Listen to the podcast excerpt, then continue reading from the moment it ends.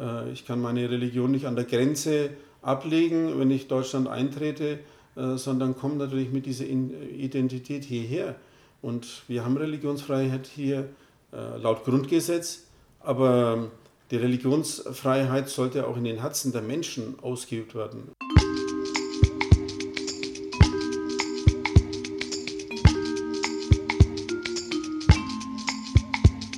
Hinterzimmer, der Policy Podcast.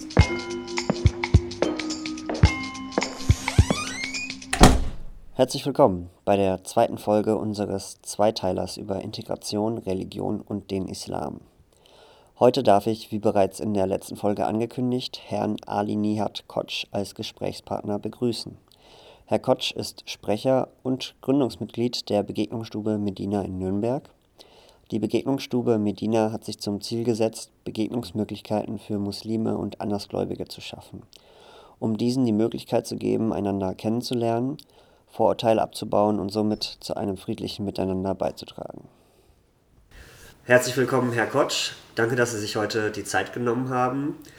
Ähm, zu Beginn würde ich Sie gerne fragen, inwieweit Glaube und ähm, religiöses Leben eine Rolle spielen bei der Integration.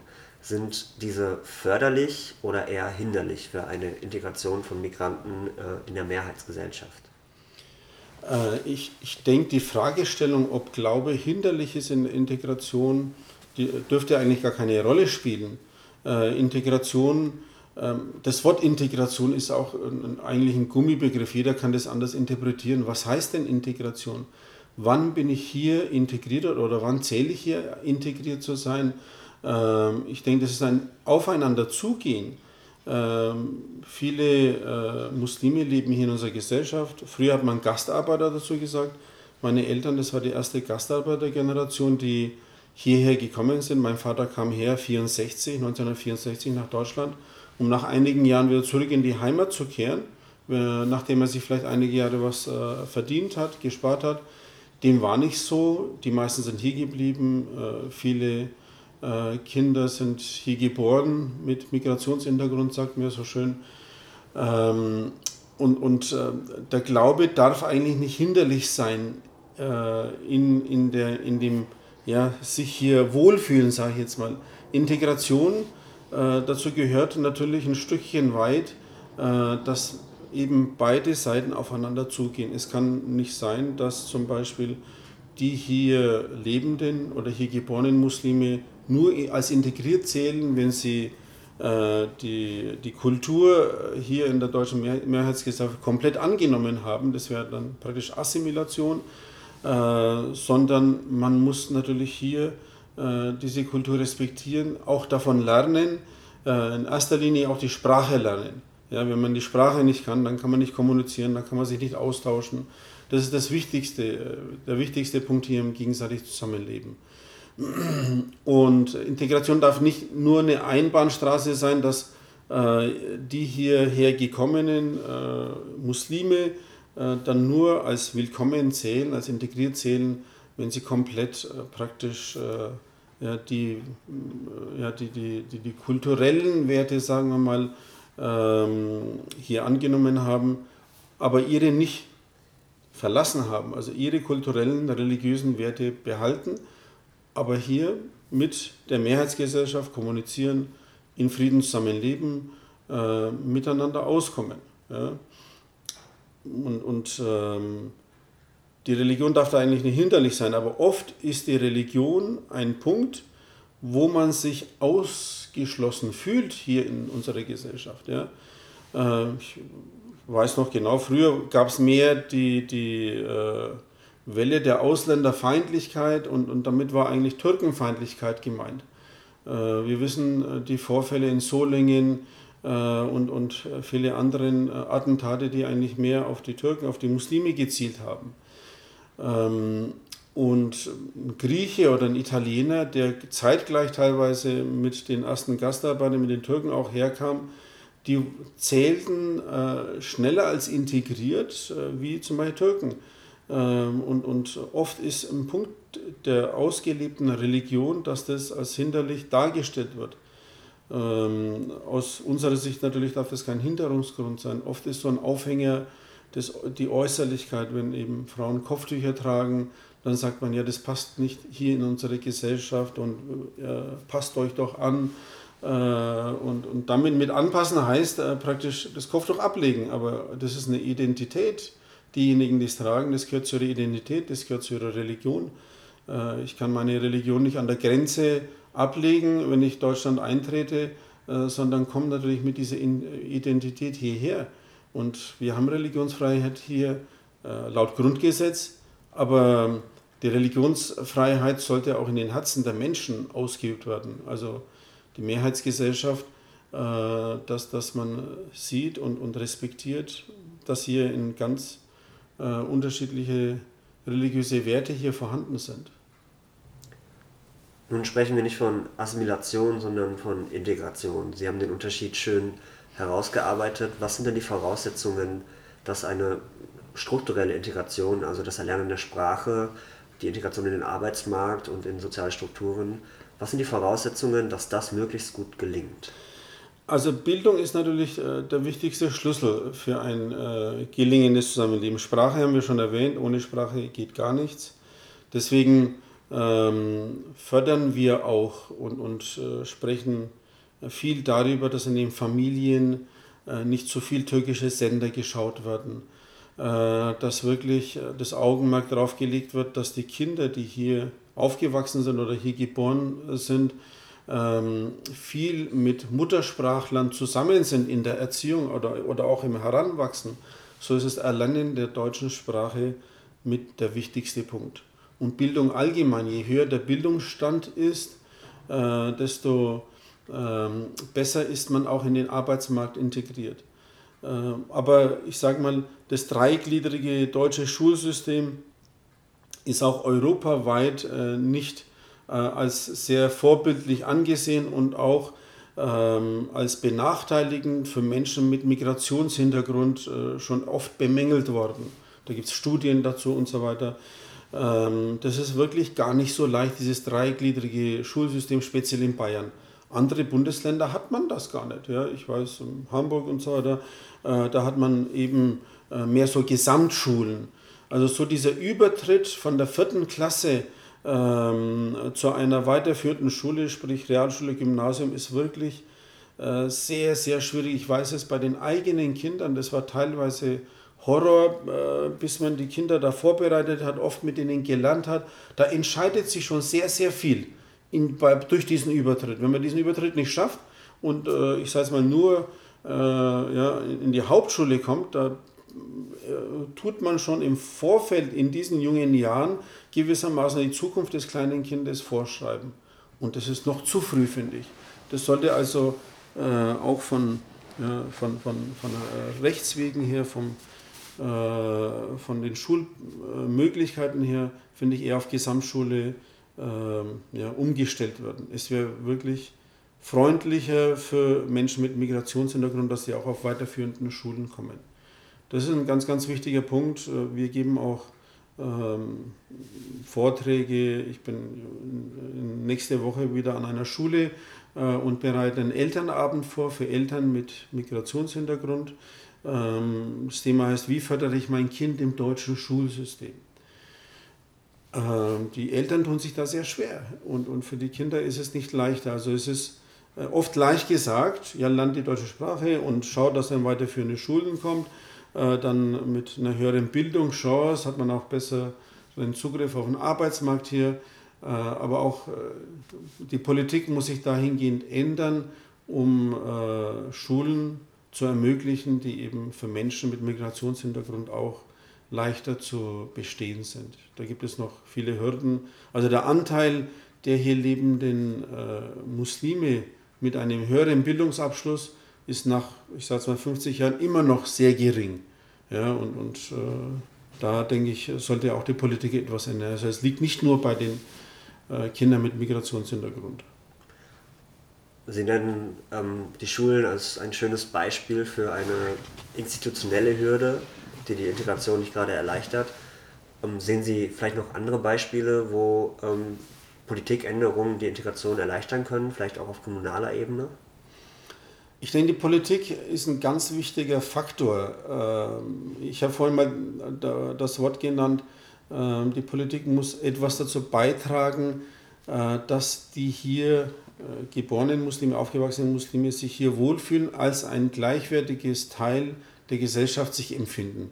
Und der, dem ist leider nicht oft so. Und, und das wird leider auch durch die Politik äh, nicht gefördert, dass man sich hier so wohlfühlt. Man fühlt sich eher ausgegrenzt als Muslim. Es ist sehr, sehr schwierig, hier als Muslim als gleichwertiges Teil der Gesellschaft äh, praktisch sich zu empfinden. Äh, es gibt manche Parteien, die eher auf der rechten Schiene sind, da ist äh, so die, ja, der, der Rassismus äh, und auch der Islamhass gewissermaßen im Parteiprogramm schon mit integriert. Äh, da werden von manchen Parteien islamfreie Schulen äh, gefordert. Der, das erinnert mich äh, an, an die, an die Nazi-Zeit, wo judenfreie Städte mal gefordert wurden. Ähm, ich denke, sowas überhaupt zu fordern von einer Partei ist sehr, sehr rassistisch und auch ja, gegen unser Grundgesetz. Aber auch große Parteien, ja, die, die großen Parteien sind teilweise mit aufgesprungen auf dieser Welle. Schon die Diskussion alleine, die, die äh, einmal vom Bundes, von manchen Bundespräsidenten oder auch äh, Ministerpräsidenten geführt wurden und diese Worte, der Islam gehört nicht zu Deutschland das ist so dermaßen ausgrenzend. Ich lebe hier schon fast 50 Jahre in Deutschland, bin Muslim. Äh, ich zähle mich hier als äh, ja, integriert, als, als ein, ein gleichwertiges Teil der Gesellschaft. Aber immer wird mir oft vor Augen geführt, dass ich doch nicht gleich bin. Ja, weil ich Muslim bin, weil Islam nicht zu Deutschland, also Islam, ich, nicht zu Deutschland gehört. Ähm, wem bringt diese Diskussion was? Ja, ob er jetzt dazugehört oder nicht. Wieso führt man nicht eine Politik, wo die hier lebende Muslime mehr aufnimmt, äh, mehr versucht in die Gesellschaft ja, einzubinden, ihr einen, äh, Gefühl zu geben, dass ihr hier äh, ja, einmal willkommen seid, ist eigentlich das falsche Wort. Wir leben hier schon seit 50 Jahren, die Kinder sind ja hier geboren. Äh, willkommen heißt, wer eigentlich für die erste Gastarbeitergeneration, ihr seid hier willkommen. Ähm, aber so die Politik gibt einen oft das Gefühl, du bist hier nicht gleichwertig wie, wie andere. Äh, und da muss sich die Politik wirklich fragen, ob sie mit dieser Parteipolitik etwas Positives für die Gesellschaft bewirkt oder Negatives. Äh, die neuesten Wahlen haben eben auch gezeigt, dass es eigentlich gar nichts bewirkt hat und nur Negatives auf beiden Seiten. Äh, und andere Politiker ja, fordern, äh, ein Politiker hat sogar mal gefordert, ein Islamgesetz einzuführen hier in Deutschland. Also wo leben wir bitte? Äh, es, es gab ein Judengesetz auch. Also schon mal diese, diese äh, Anspielungen ja, auf, auf äh, hier leben die Muslime anders zu behandeln durch ein Gesetz. Äh, ein Politiker hat mal gefordert, äh, Flüchtlinge, nur christliche Flüchtlinge aufzunehmen, nicht mehr muslimische Flüchtlinge. Also ein Flüchtling ist ein Flüchtling. Einem Hungernden oder einem Sterbenden frage ich nicht nach der Religion, den nimmt man natürlich auf. Ähm, also es wird von der Politik sehr viel, muss ich sagen, von manchen Parteien Negatives bewirkt. Und so sprechen wir, hören wir in der muslimischen Community, du kannst hier als Muslim machen, was du willst. Äh, du wirst nie als oder selten als vollwertiges Mitglied der Gesellschaft angenommen. Und das ist eigentlich schade. Ich lebe hier gerne in Deutschland. Ich bin hier aufgewachsen. Ich bin hier als Fünfjähriger nach Deutschland gekommen. Ich habe sehr, sehr viele deutsche Freunde, Nachbarn, mit denen verstehen wir uns hervorragend. Es sind Freundschaften äh, geworden, die ich nicht misse. Wenn ich eine Zeit lang im Ausland bin und auch in der Türkei, dann will ich äh, und, und äh, sehne ich mich nach meiner Heimat. Das ist hier äh, in Röthenbach äh, und, und das, das, macht eigentlich auch Heimat aus, Heimatgefühle, äh, dass man sich mit Menschen hier wohlfühlt. Mit der Politik fühle ich mich leider überhaupt nicht wohl. Ich wüsste auch gar nicht, muss ich ehrlich sagen, wen ich wähle. Äh, so die Verdrossenheit, äh, dass man Muslime speziell sehr, sehr ausgrenzt, ist sehr groß. Viele Menschen in Deutschland sind der Meinung, dass der Moscheenverband DITIB, ähm, dass der türkische Staat zu viel Einfluss in Deutschland nimmt durch diesen Verband und dass der Verband nicht gerade integrationsförderlich ist, sondern tatsächlich eine Hürde darstellt. Was ist Ihre Meinung dazu? Also ich muss eins sagen, ich, ich, wir sind eine Einrichtung als Medina, die keinem Moscheeverband angehören. Wir sind ein ganz neutraler äh, Verein. Mm, es gibt verschiedene Moscheeverbände hier in Deutschland. Dazu gehört der DITIB-Verband, äh, der dem türkischen Staat letztendlich angegliedert ist. Äh, die Imame, zumindest die Imame von diesem Moscheeverband, ist auch der größte Moscheeverband in Deutschland, die Imame werden vom türkischen Staat entsandt. Also die Geistlichen werden dort entsandt. Was mich an der Diskussion, muss ich sagen, ganz ehrlich stört, ist, dass äh, diese Konstellation schon seit über 50 Jahren hier so gibt. Am Anfang hat man DITIB als, als äh, Ansprechpartner hergenommen, da wo vielleicht die türkische Politik äh, der Regierung äh, angenehm war. Äh, und sobald die Politik vielleicht äh, der jetzigen Politik von der Türkei hier nicht angenehm ist oder man eben Probleme mit manchen Politikern der Türkei hat, ist jetzt dieses Konstrukt nicht mehr angenehm. Und ich finde dieses Verhalten eigentlich eher heuchlerisch. Wenn man sagt, äh, wir wollen nicht mit einer Einrichtung, mit einem Moscheeverband zusammenarbeiten, der dem türkischen Staat gehört, dann sollte man das von Anfang an sagen. Sollte man sagen, okay, das ist äh, nicht okay, das ist ein Religionsverband, der sollte ganz unabhängig sein, die Imame sollten auch unabhängig vielleicht gesendet werden und so weiter. Aber erst da jetzt den DITIB-Verband anzukreiden, wo man mit der Politik Probleme hat, ähm, finde ich nicht okay. Äh, wie gesagt, wir sind nicht DITIB, wir gehören nicht diesem Verband an. Aber wir sagen, ja, Leute, das war schon immer so. Vorher habt ihr auch nichts gesagt. Habt ihr auch nichts gegen den DITIB-Verband gehabt und habt mit dem und habt den Verband eigentlich als Hauptansprechpartner hergenommen. Äh, der DITIB-Verband hat sich nicht geändert. Ja, der war damals schon so. Und dieses Konstrukt, muss ich sagen, ist auch sehr dialoghinderlich, den man eingegangen ist. Die DITIB-Imame, also die vom türkischen Staat, die entsandt werden, die bleiben hier nur vier, fünf Jahre circa, müssen dann wieder in die Heimat zurückkehren und dann kommt der nächste Imam und fängt von gewissermaßen von null wieder an, auch sprachliche Barrieren. Immer nach vier, fünf Jahren, wenn der eine Imam hier war, hat er die Sprache besser gelernt, äh, hat die Kultur verinnerlicht, äh, war dialogfähig und dann wird er wieder praktisch äh, ja, weggeschickt und der andere kommt wieder von und fängt von null an. Das ist aber ein, ein Konstrukt oder eine Vereinbarung zwischen deutschem und türkischem Staat. Da hat der deutsche Staat eben auch was damit zu tun, dass es eben so ist. Mit den türkischen Lehrern, damals wie die Gastarbeiter herkamen, wurden auch türkische Lehrer geschickt, um den türkischen Kindern an der Schule hier auch muttersprachlichen Ergänzungsunterricht zu geben. Äh, Unterricht in, in Geschichte, türkische Geschichte und so weiter. Diese Lehrer, die herkamen, die sind nicht zurückgeschickt worden. Die leben seit 50 Jahren hier, seit über 50 Jahren hier und sind immer noch an den Schulen. Äh, das war gut, dieses, äh, diese Vereinbarung, weil diese türkischen Lehrer können perfekt Deutsch, sind hier äh, eben seit dieser geraumen Zeit, kennen die Kultur, sind dialogfähig. So hätte man das mit den Imamen meiner Meinung nach auch machen müssen, weil die ganzen Moscheeverbände eben kaum als Dialogpartner hergenommen werden können aufgrund der sprachlichen Barrieren. Also äh, ich muss sagen, äh, das ist eine Verantwortung beider Staaten mit diesem DITIB-Verband, dass die Imame eben nach einer Zeit lang zurückgeschickt äh, werden. Das ist sehr dialoghinderlich, das haben wir schon immer bemängelt. Sie kritisieren bei der Praxis, dass Imame aus der Türkei nach Deutschland geschickt werden und alle vier Jahre quasi wieder abgezogen werden, vor allem die Sprachbarrieren. Sehen Sie da aber auch andere Probleme, die damit einhergehen? Ne, ich kritisiere nicht, dass die Imame hergeschickt werden, ich kritisiere, dass, dass die nach vier, fünf Jahren zurückgeschickt weil hier, hier, es gibt ja keine andere Möglichkeit. Hier in Deutschland kann man ja nicht äh, als Imam, als Studiengang studieren. Also es gibt keine Möglichkeit, dass die Imame äh, an Hochschulen studieren und dann in Moscheen eingesetzt werden können als Geistliche, als Imame eben. Es gibt gar keine andere Möglichkeit derzeit. Also es ist die Notwendigkeit, dass die aus der Türkei oder aus dem arabischen Raum Imame äh, nach Deutschland zu den verschiedenen Moscheeverbänden geschickt werden. Das ist eine Notwendigkeit. Äh, ich, wir kritisieren nur, dass die eben nach äh, so einer kurzen Zeit, vier, fünf, vier, fünf Jahre, wieder zurückgeschickt werden. Die müssten eigentlich länger hier bleiben. Vielleicht dann zu verschiedenen Städten nach vier, fünf Jahren, mal hier in Nürnberg, dann Hamburg, Frankfurt, was auch immer, dass sie zu verschiedenen Städten geschickt werden.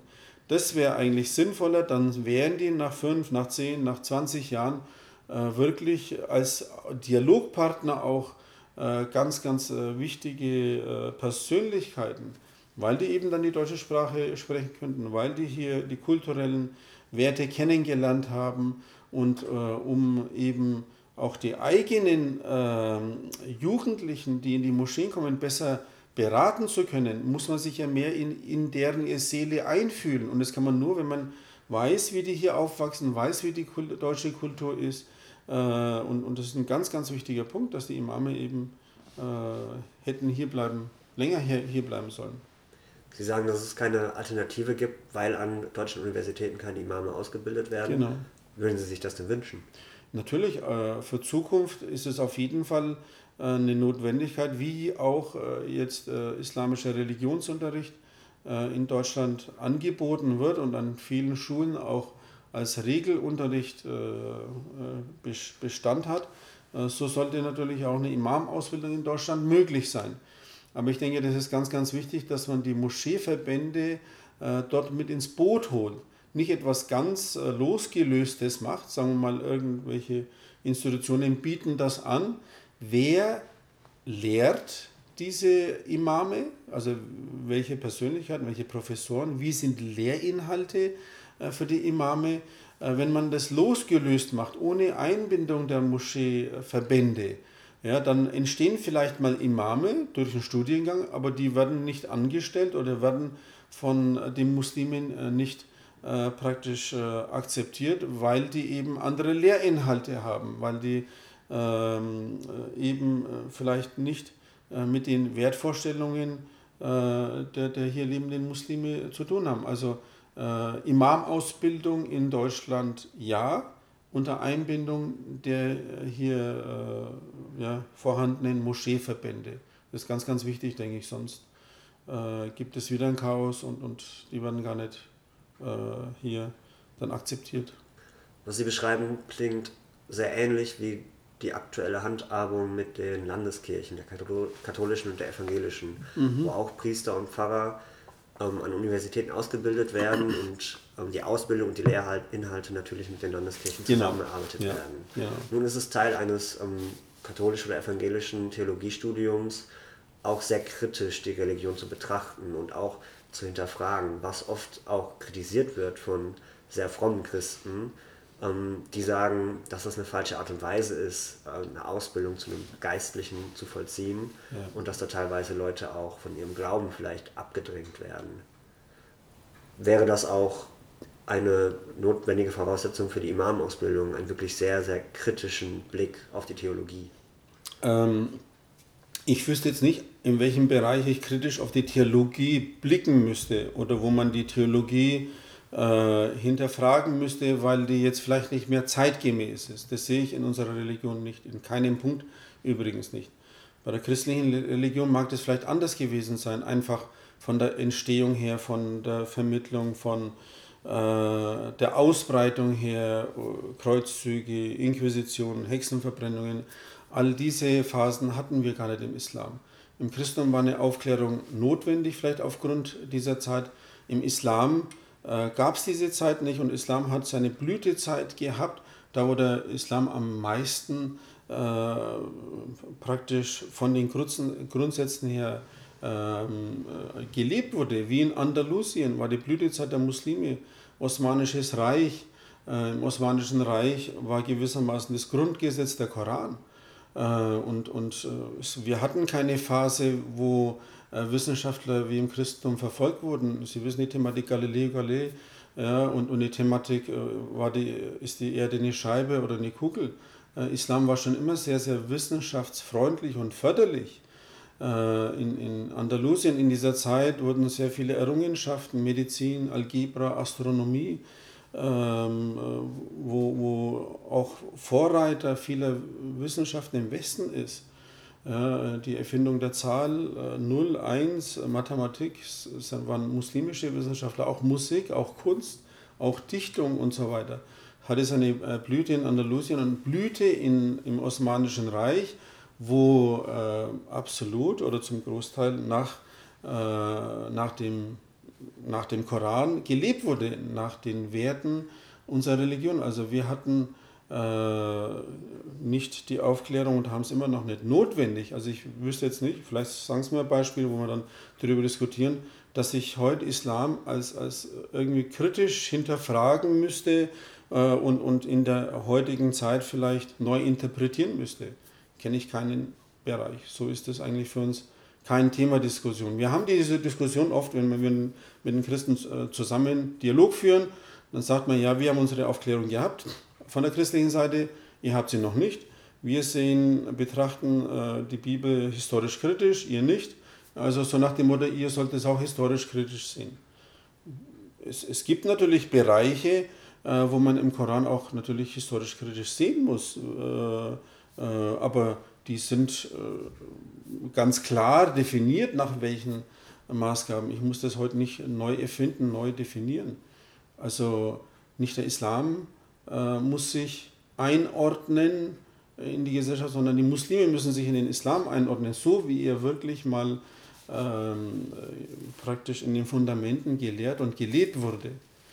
Wir haben manche Gruppierungen, die äh, ja, von, von dem, ich sage mal, sunnitischen Islam abdriften. Wir haben den Wahhabismus in Saudi-Arabien, wir haben die salafistischen äh, Richtungen, die eben vom sunnitischen Islam abdriften. Da diskutieren wir intern von denen, da haben wir unterschiedliche Meinungen, aber so der große Block, äh, ca. 90 Prozent aller Muslime weltweit sind Sunniten, ist einheitlich und auch nicht, ähm, äh, ich sage jetzt mal, veränderungsnötig. Ja. Gibt es Ihrer Meinung nach etwas wie ein, eine deutsche Variante des Islams? Nee, eigentlich nicht. Diese Diskussion hat man immer wieder mal gehabt äh, ja, europäischen Islam äh, zu etablieren, deutschen Islam zu etablieren.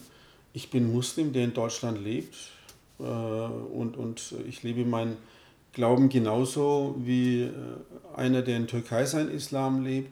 Äh, also ich brauche hier keine Variante des Islams, die nach Deutschland passt. Islam ist so, wie er ist, schon seit 1500 Jahren gleich auch in meiner Religion ist es verankert, dass äh, wenn ich in einem nicht-muslimischen Land lebe wie hier in Deutschland, dass ich mich genauso an das Grundgesetz halten muss.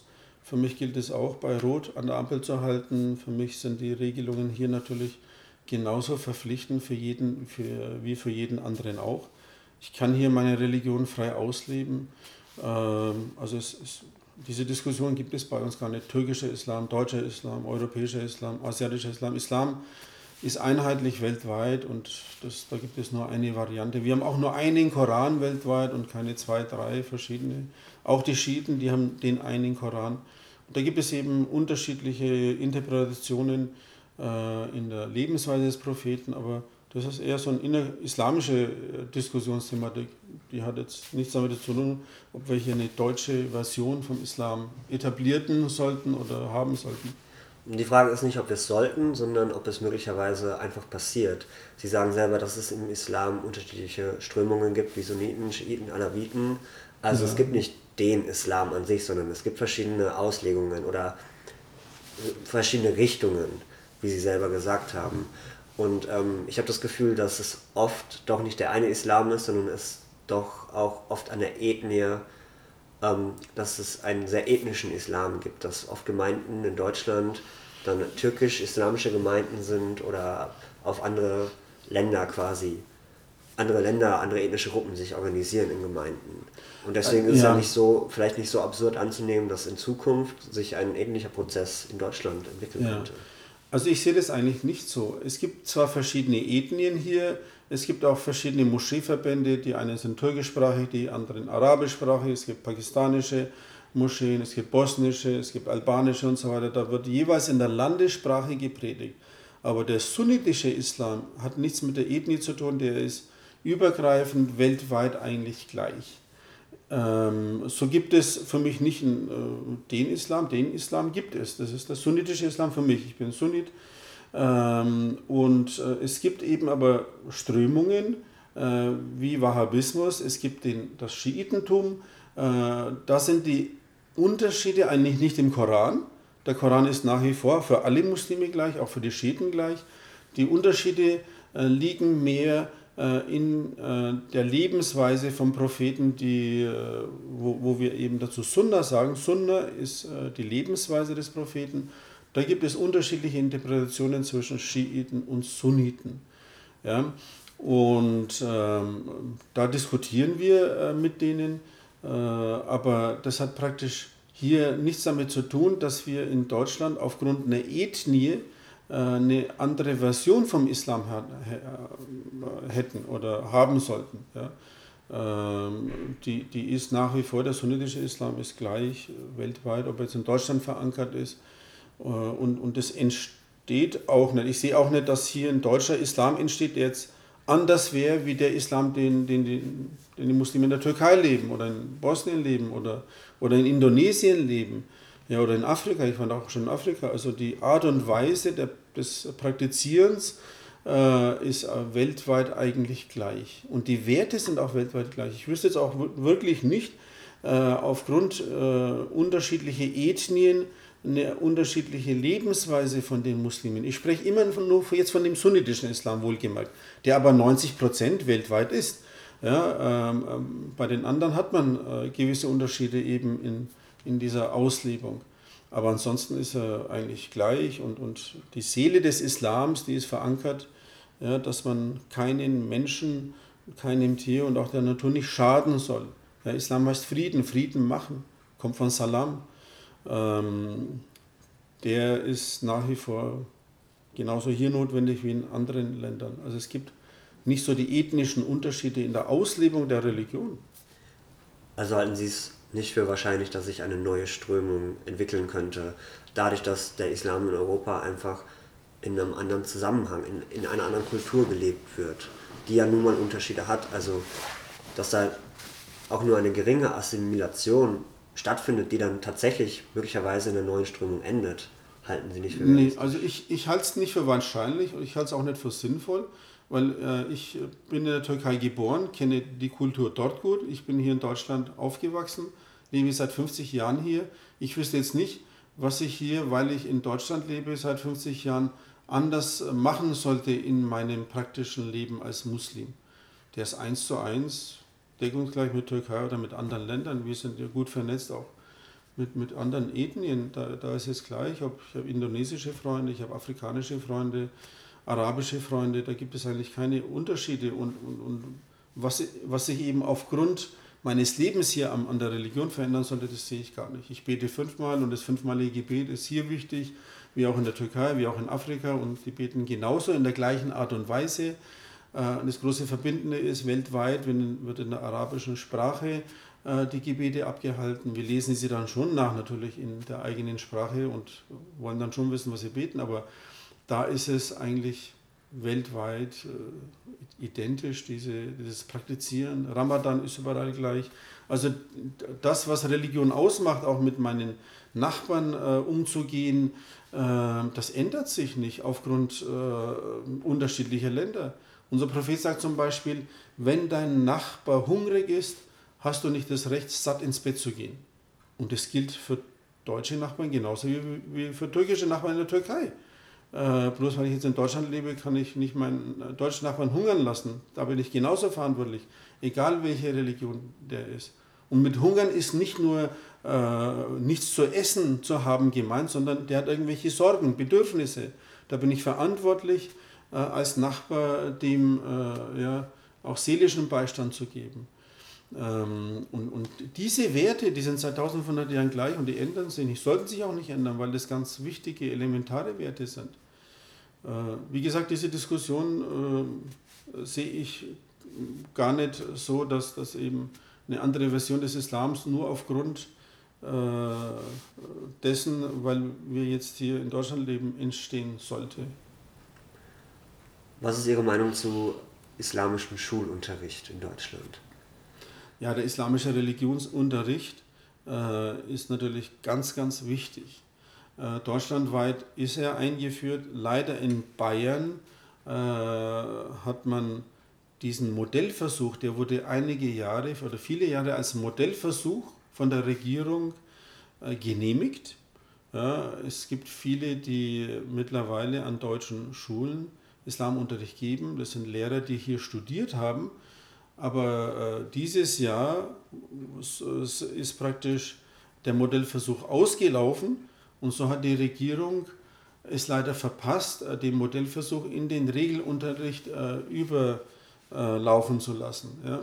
So haben wir immer noch keinen Regelunterricht. Die muslimischen Lehrer, die hier an deutschen Schulen lehren, die wissen jetzt nicht, wie es eigentlich weitergeht. Da ist ein Vakuum. An, an, in anderen Bundesländern ist schon längst Deutsch, also islamischer äh, Religionsunterricht als Regelunterricht eingeführt. Bayern hat es noch nicht geschafft und das ist traurig, muss ich sagen, weil das ein ganz wichtiger Beitrag ist für die muslimischen Kinder, die hier, aufge, ja, die hier geboren sind, ihre Religion zu lernen, äh, ihre Kultur zu lernen, äh, unbeeinflusst von vielleicht radikalen Strömungen. Das ist ja der Ansatz, dass man die Kinder äh, speziell dort auffängt, bevor sie von irgendwelchen, äh, ich mal, extremistischeren Gruppen beeinflusst werden. Äh, wenn sie ein fundiertes Wissen haben, äh, dann sind sie nicht anfällig für diese Strömungen. Also es ist eine ganz große Notwendigkeit da, auch gesellschaftlich den islamischen Religionsunterricht äh, einzuführen, äh, als Regelunterricht einzuführen. Vielen Dank für das Gespräch. Gerne, Wirklich sehr interessant. gerne, danke, dass Sie sich die Mühe gemacht haben, sich dieser Thematik zu widmen.